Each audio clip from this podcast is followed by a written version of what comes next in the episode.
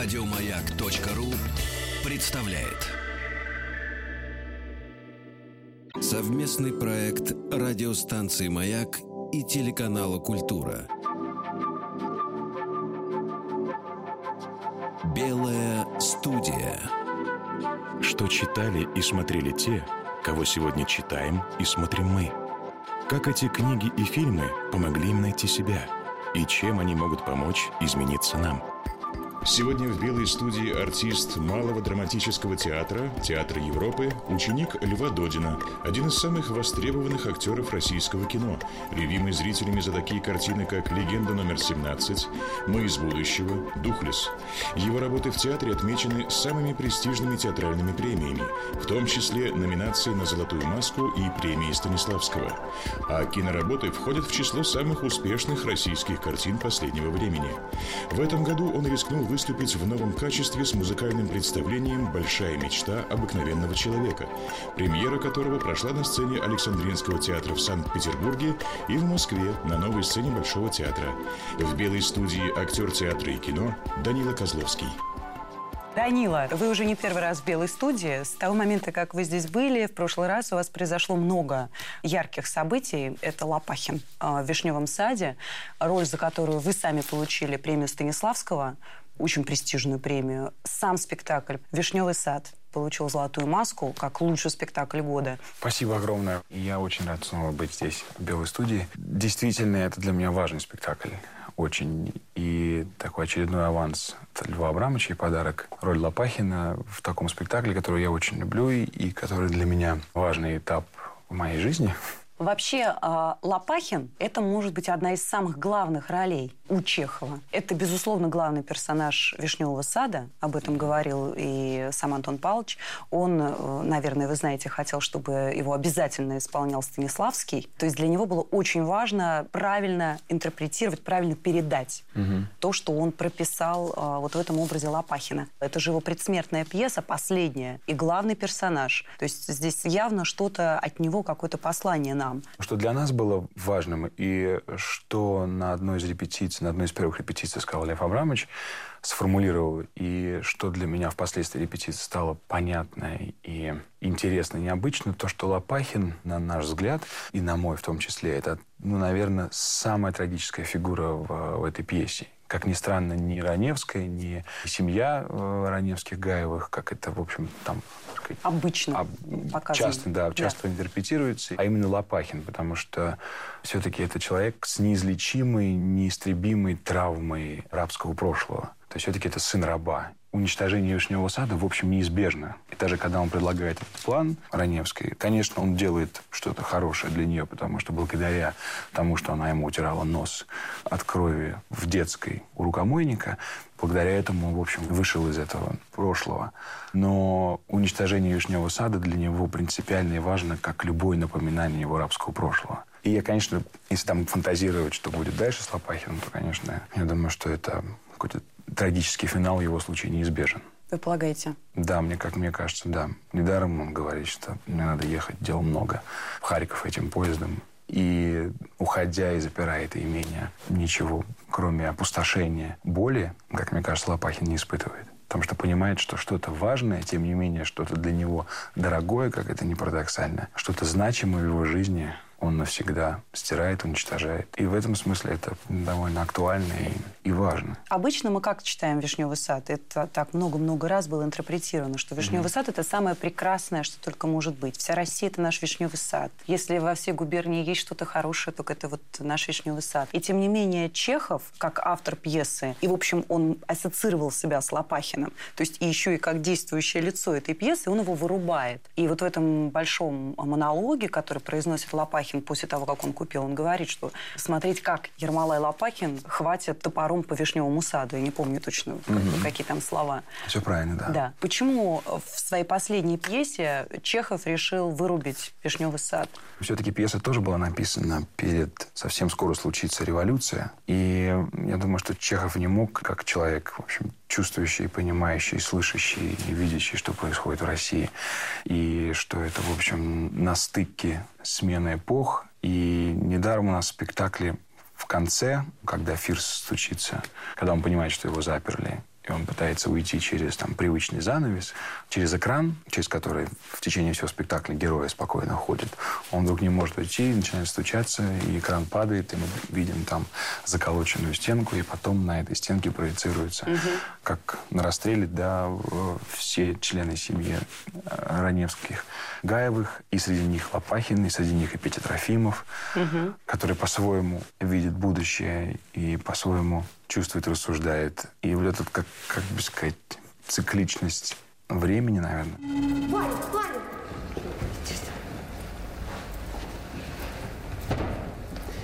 Ваня, а мы тебя тут совсем просватали. Поздравляю.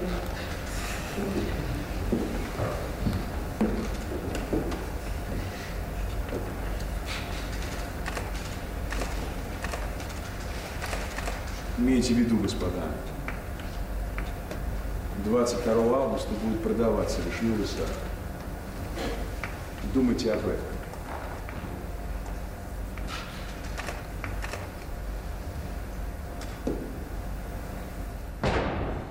Мама. Мама, с этим шутить нельзя!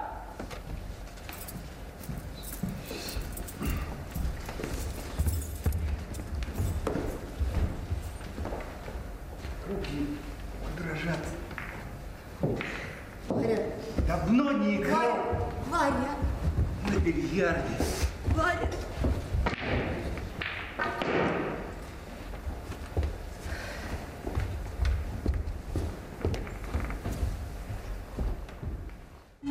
Лев Абрамович и вы интерпретируете вот как бы личные чувства Лопахина не совсем так, как мы привыкли, потому что обычно как раз э, здесь вот видится mm-hmm. эта линия его влюбленности в Раневскую. Вы же однозначно говорите о том, что он любит Варю. Да. Я убежден в этом, и я, честно говоря, не согласен с такой интерпретацией, что там есть какие-то чувства. Мне кажется, на мой взгляд, с потолка взятая теория, где он неровно дышит к Раневской, Раневская неровно дышит к нему. Где там это написано, я этого не вижу. Я вижу, что там действительно есть сильные чувства по отношению к Варе. И у Вари сильные чувства по отношению к Лопахину. И вся трагедия их отношений в том, что они невозможны. Потому что Варя – это ярчайший представитель, ну, не ярчайший представитель, но это один, как бы, один из представителей семьи Раневских. С определенным взглядом, с определенными принципами, моралью, воспитанием. И Лопахин уже идет куда-то дальше. Он уничтожает это имение, он уничтожает этот сад. И мне говорят, ну раз он ее любит, почему он не может быть с ней? Ну потому что не может он просыпаться каждое утро с Варей и видеть ее глаза. Она из прошлого а он уже идет куда-то дальше. И в этом отчасти трагедия их отношений, трагедия Вари и Лопахина. А любовь между ними, между Варей и Лопахиным, она не могла их спасти? Мне кажется, нет. И в этом, наверное, если так рассуждать, может быть, я ошибаюсь, но в этом во многом, наверное, вина Лопахина, потому что он настолько ослепленный верой и желанием избавиться от всего этого прошлого. И в этом его трагедия, в том, что он не может даже задуматься. Нет там каких-то ресурсов внутри, чтобы подумать о том, что возможно, любовь – это та самая панацея, которая может спасти и его, и, и как-то все повернуть в другую сторону. Я думаю, что нет. Вам нравится Гэтсби, Джей Гэтсби? Да, мне а, нравится эта книга.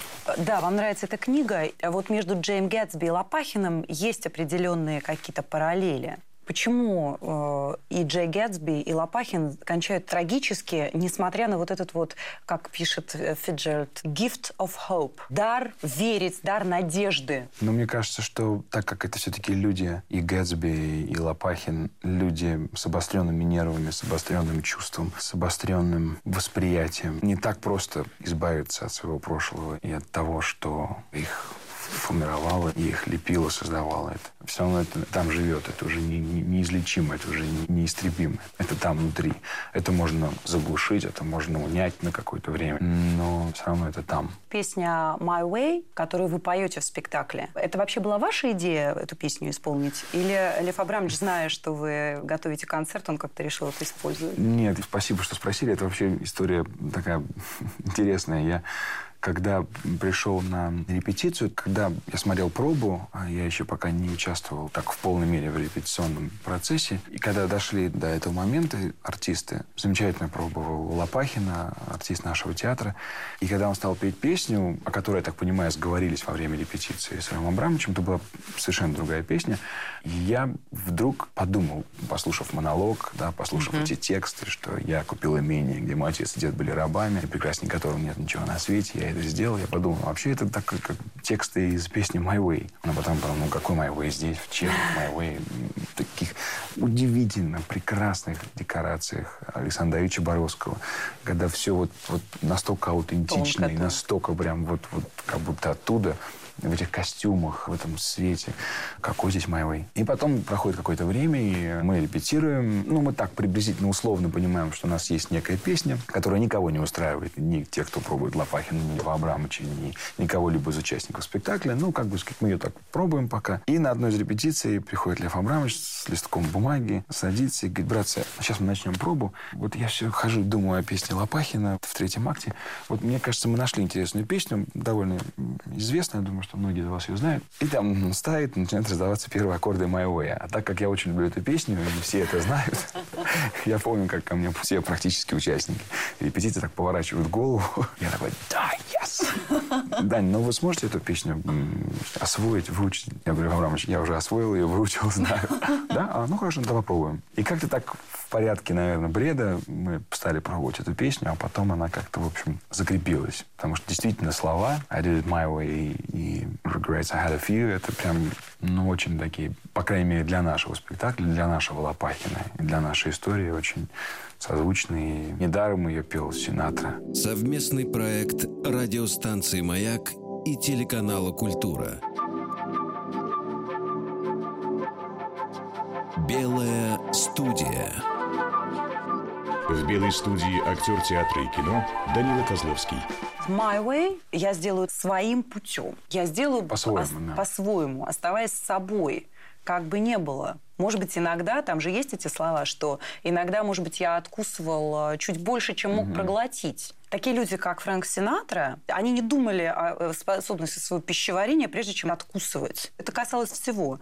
Их проектов, женщин. Почему сегодня люди так боятся? Я могу предполагать, но даже вот, скажем, на примере музыкального представления, к примеру, которое мы в в Петербурге играли на сцене Александринского театра, а в Москве на новой сцене Большого театра, и в какой-то момент, признаюсь честно, я даже попал под, ну, скажем так, но потом мне удалось, слава богу, при помощи там некоторых моих близких друзей вылезти из этого, под влияние вообще вот такого, как бы сказать, заскорузлого, пошлого, в плохом смысле слова, провинциального, в какой-то степени омерзительного, как бы сказать, мнения, что принято называть общественным мнением, суждением, слухами, размышлениями и так далее.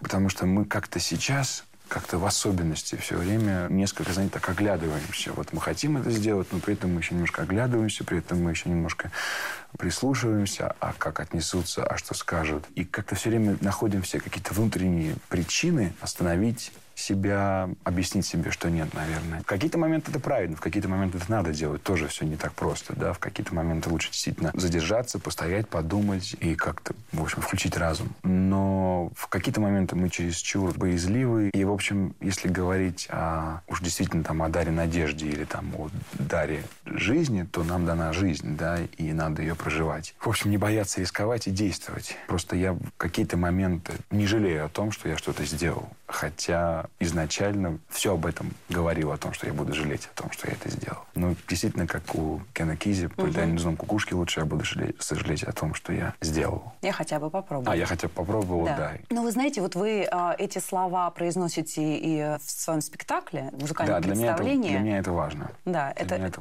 при- принципиально эти слова. И я думаю, что если рассматриваете ваше представление именно как э, спектакль, у вас своя интонация в этом спектакле. Но самое главное для меня – это как раз то, о чем вы говорите.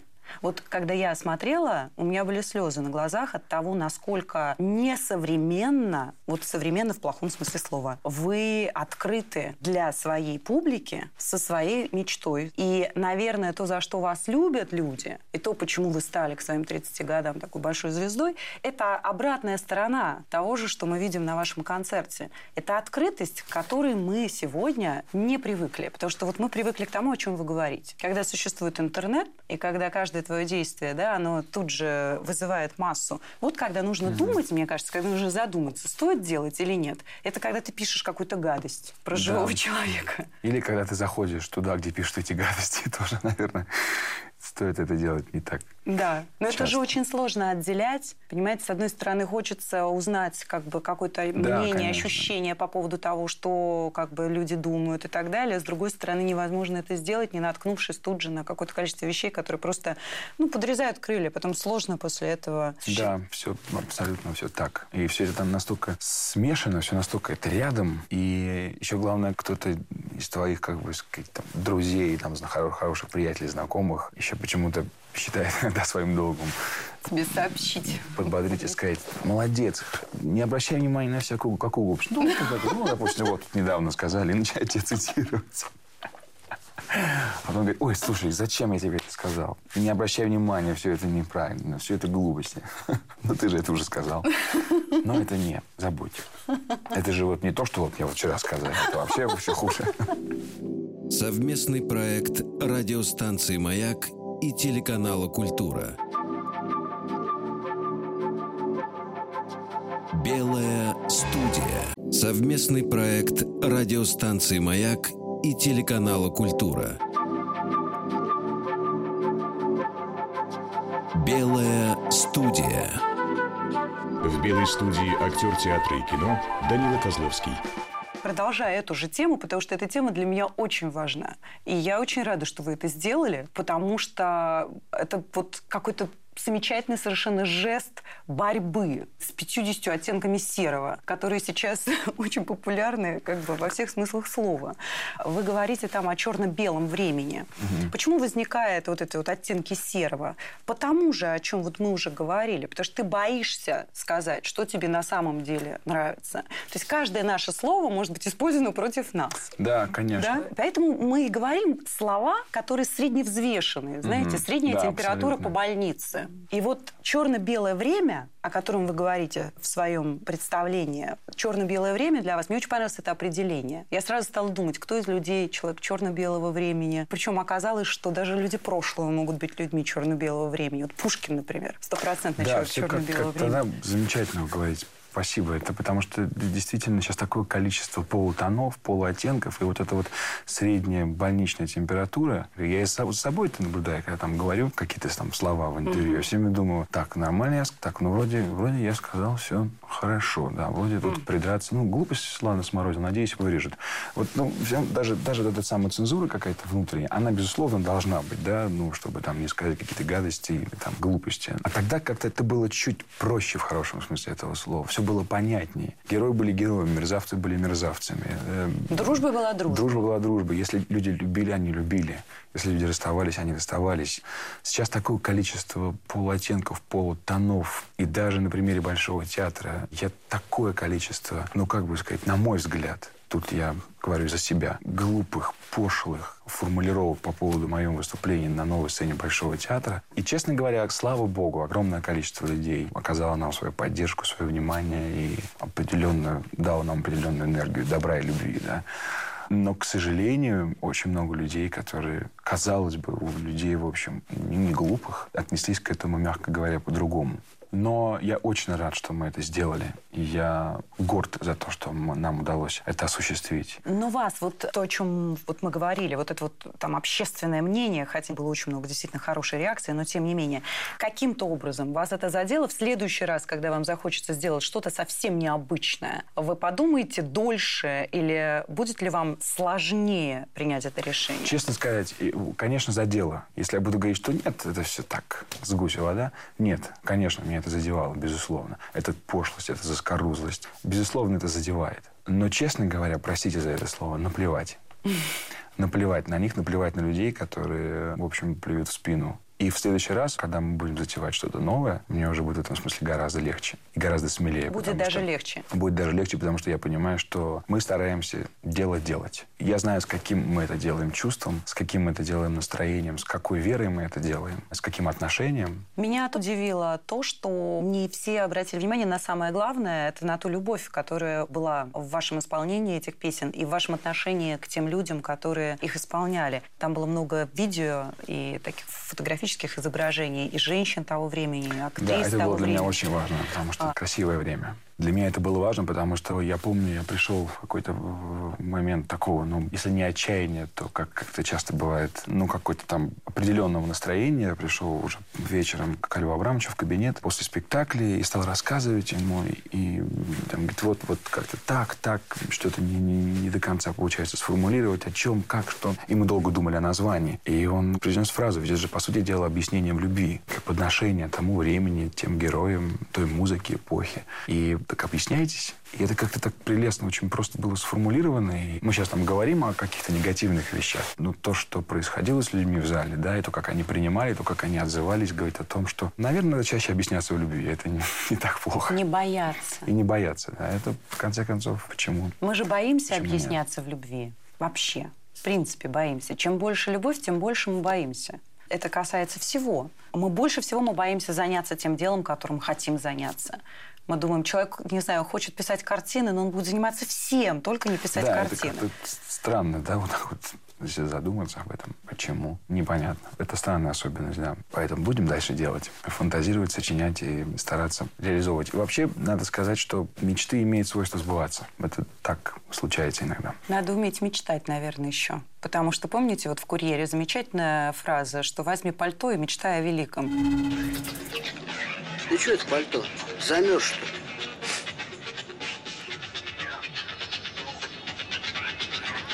Слушай, Базин, у тебя есть мечта? Какая мечта? Ну о чем ты мечтаешь в жизни? У меня мечта пальто купить. Ну что это за мечта? Зима на носу, а мне ходить не в чем. Прошлую зиму в куртке проходил. Болел всю дорогу. Тебе что, родители, пальто купить не могут? А, купит они. Отец алименты платит, мать ни копейки не дает.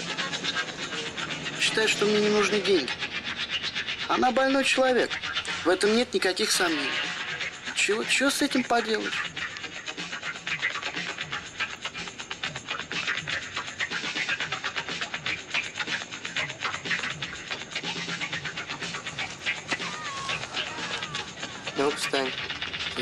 Ну, встань, тебе говорят.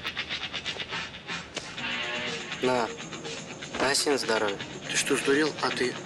Мне все равно в армию скоро. Носи и мечтай о чем-то великом. Нужно не бояться мечтать о чем-то чуть большем, чем пальто. Это еще важно. И, наверное, сила искусства и смысл искусства тоже в том, чтобы людям давать какие-то ориентиры, мечтать о чем-то чуть дальше. А одна из а, самых главных песен, я так понимаю, ну, по крайней мере, она в самом представлении была такой центральной, потому что показывали на ней как раз отрывки репетиций и так далее. I've got to be me. Да, замечательное наблюдение, да. Для меня это была принципиальная песня, при том, что и педагоги по вокалу, и Филипп, который присутствовал практически на всех репетициях, в общем, меня практически отговаривали. Потому что они говорят, Дань, ну это вокальная песня. Очень э, сложная. сложная. Когда я первый раз показал эту песню, они мне сказали, ну, через года два, наверное. Я говорю, нет, нет, нет, нет, не через года два, мы должны ее петь сейчас. Она говорит, ну почему? Я говорю, ну посмотрите слова. Говорит, Дань, ну не так много людей, которые поймут, о чем эта песня, даже, как бы сказать, люди, знающие язык, потому что вообще с песней всегда очень непросто воспринимать а, английский язык. Я говорю, но мы переведем в буклетах. Для меня эта песня важна, потому что эти строчки I've gotta be me, I've gotta be free. Я должен быть собой, я должен быть да, know, whether I'm right, whether I'm wrong. Прав ли я или Да, ошибаюсь? это, ну, как бы сказать, whether I find a place in this world or never belong, I've gotta be me. Найду Это- ли я свое да, место в это- этом мире или никогда не смогу его это- нет, найти? для я меня- должен это- оставаться это- собой. да, это очень наивно, наверное, да, но и особенность этой музыки, и прелесть этих стихов в том, что это очень просто, и это так, как бы сказать, наивно, просто, но очень искренне. И для меня это было очень принципиально спеть эту песню.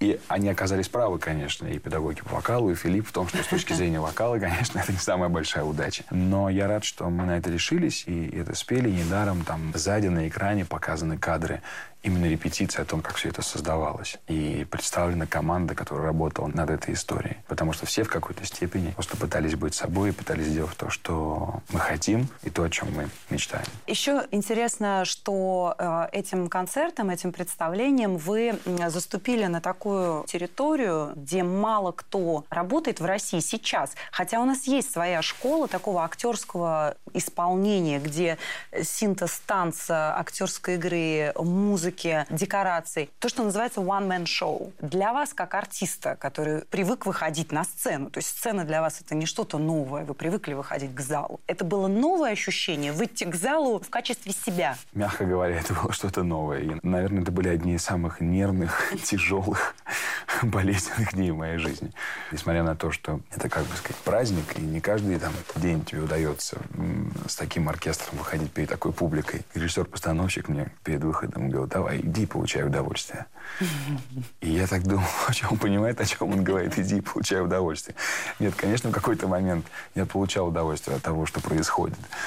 Но в той же степени это, видимо, было обречено на то, чтобы не получить удовольствие. Потому что если бы это было бы какая-то привычная, да, ну, скажем, природа существования на сцене, там, спектакль или там, не знаю, я выхожу, даже пускай one-man show, там, со стихами и с песнями, перед театральным зрителем в театральном пространстве, драматическом, я имею в виду. Наверное, это было бы как-то проще, наверное, как-то было бы легче получать удовольствие. Но когда ты выходишь вот в таком пространстве, с таким оркестром, в таком зале, перед такой публикой, принципиально для себя новом качестве, перед людьми, которые, честно говоря, не понимают первое время, как к этому относиться, которые искренне хотят тебе помочь и хотят поддержать, но ну, когда видят вот это вот, это вот, слышат эти звуки, пения, и как-то это, а, он поет, Мгм. так, слушаем, а, смотри, даже что-то танцует, что-то, смотри, даже какие-то пируэты делают. Ну, работать, конечно, но, в общем, так как-то... И, Как сказать, и ты все это чувствуешь, естественно, и первая часть, там, первая треть, это было как вату. Это было так, нет, собаки, я вас заставлю смотреть, я вас заставлю. Люди как-то так потихонечку начинали верить, начинали, начинали доверять и начинали на это откликаться. И к концу как-то удалось убедить, что все это не зря. Совместный проект радиостанции «Маяк» и телеканала «Культура». Белая студия. Совместный проект радиостанции «Маяк» и телеканала «Культура».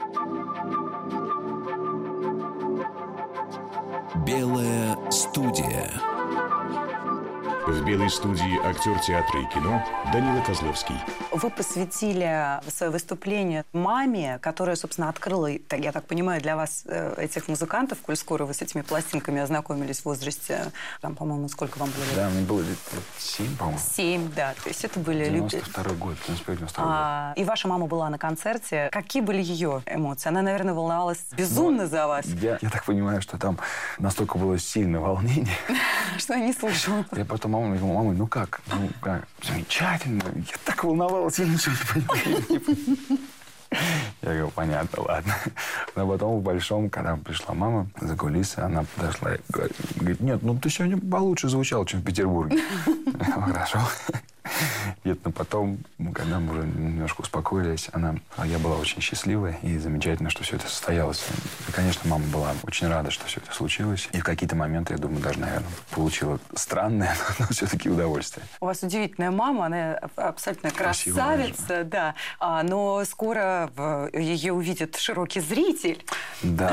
потому что мама играет с вами в кино. В картине «Экипаж». А, По- картине, да. Тем более, что это блокбастер, и он будет на всех широких экранах. Это IMAX. То есть вашу маму увидят люди в специальных очках красно-синеньких. Она играет э, помощницу директора аэропорта, которого замечательно играет Сергей Газаров. Да, я очень благодарен за это. Коле Лебедеву, прекрасному режиссеру и замечательному человеку, моему очень а, близкому другу, которого я снимался в «Легенде 17» и вот сейчас в «Экипаже». Это была его идея. Он говорит, давай снимем твою маму. Правда? То есть это не Да. была протекция э, с Нет, вашей это было, стороны? нет, это, было, это, придумал это Николай. позвонил Коля и сказал, давай сделаем, а чего? Я говорю, Коль, ну, я спасибо тебе, а чего, давай.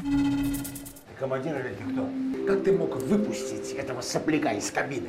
А? Весь интернет в роликах. Драка на воздушном судне. У нас один борт зафрахтовали азиаты. Вылетает сегодня. Экипаж меняем, летишь ты.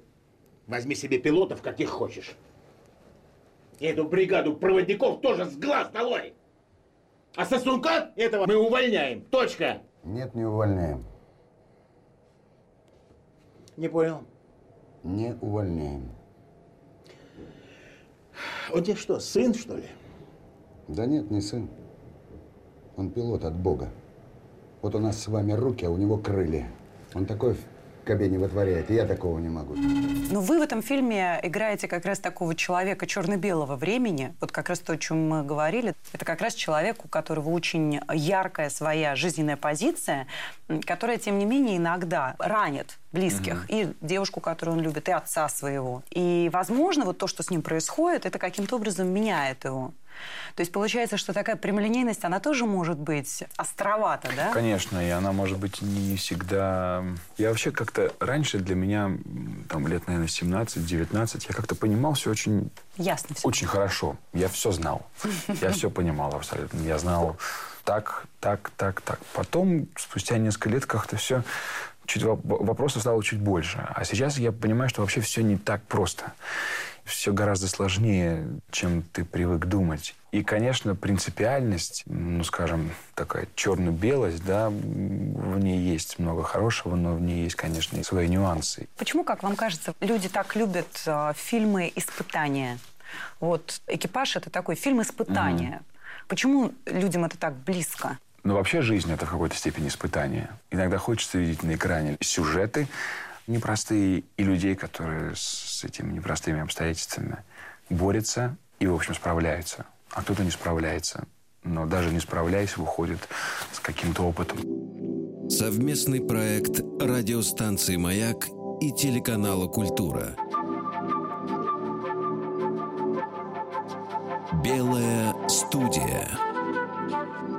Еще больше подкастов на радиомаяк.ру.